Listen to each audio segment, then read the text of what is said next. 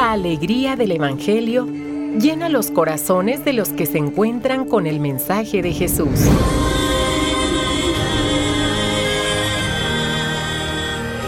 El Evangelio de hoy. El Evangelio de hoy. En voz de Monseñor Sigifredo Noriega Barceló. Escuchemos.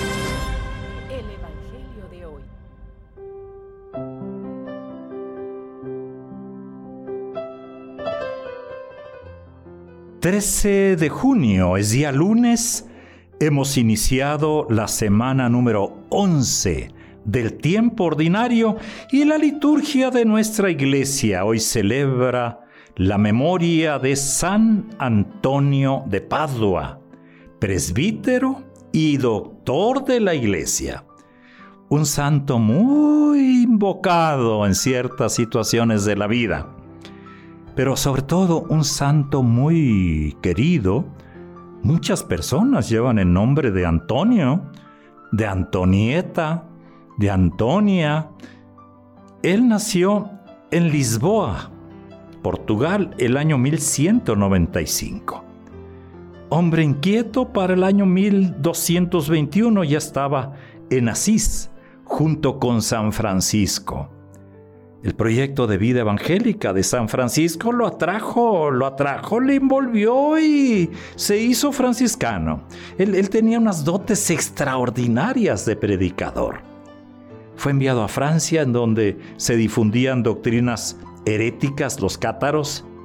Fundó un convento en Francia y cuando volvía a Italia, murió en Padua, después de predicar ahí mismo los sermones de la cuaresma del año 1231.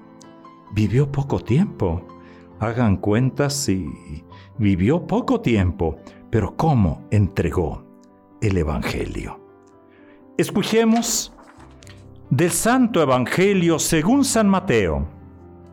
En aquel tiempo Jesús dijo a sus discípulos, han oído que se dijo ojo por ojo, diente por diente. Pero yo les digo que no hagan resistencia al hombre malo. Si alguno te golpea en la mejilla derecha, preséntale también la izquierda.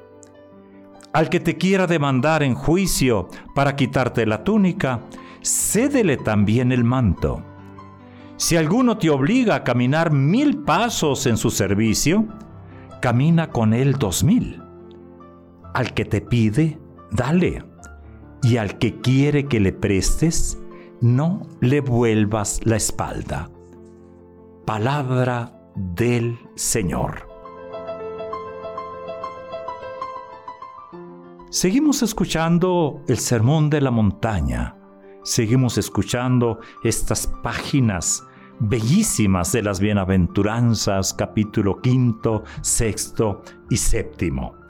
Hoy estamos todavía en el capítulo quinto.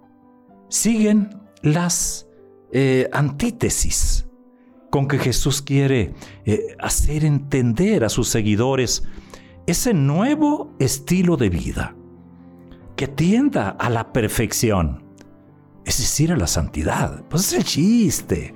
Eh, imagínense que nuestro Señor viniera a predicar, ay no más, ay no más, ¿cómo estás? Ay no más, vive, ay no más. No, no. Él nos llama a la perfección. Y por eso mismo nos llama a la autenticidad. Y en esta ocasión se trata de nuestra relación con quienes nos han ofendido. Qué difícil es esto, ¿eh? Con quienes nos han ofendido, porque el pensar humano es diferente.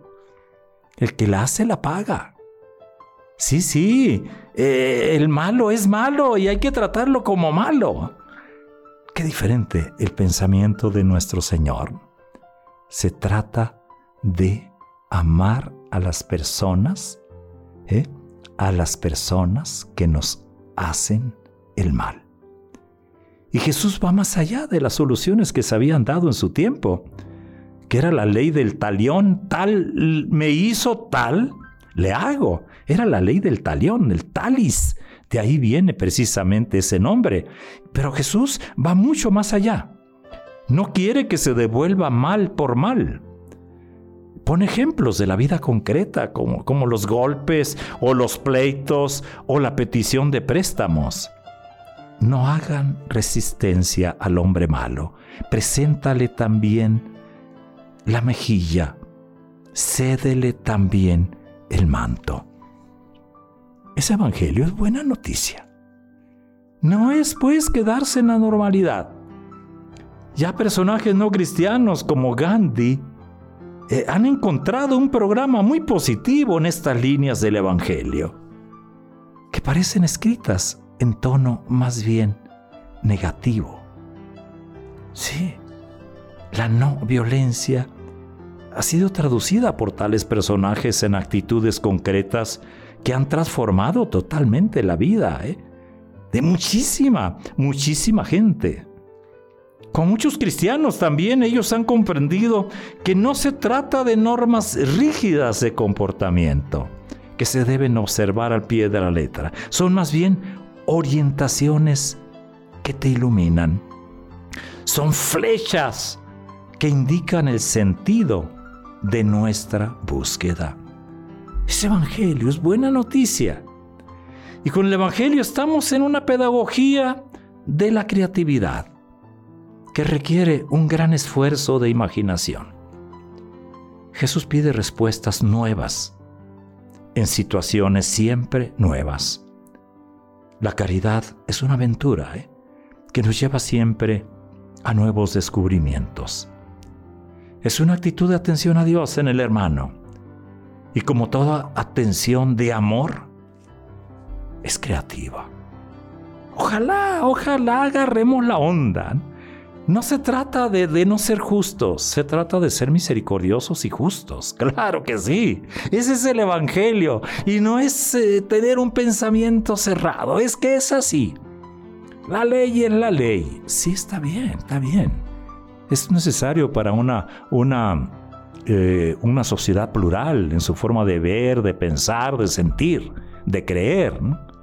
Pero para el cristiano tiene que ir más allá siempre la ley del amor es creativa.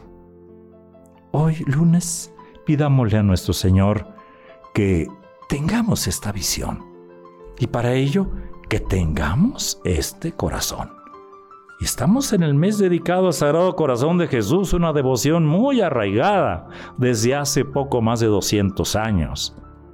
Pidámosle ese corazón, que nos parezcamos al corazón de Jesús haz mi corazón semejante al tuyo.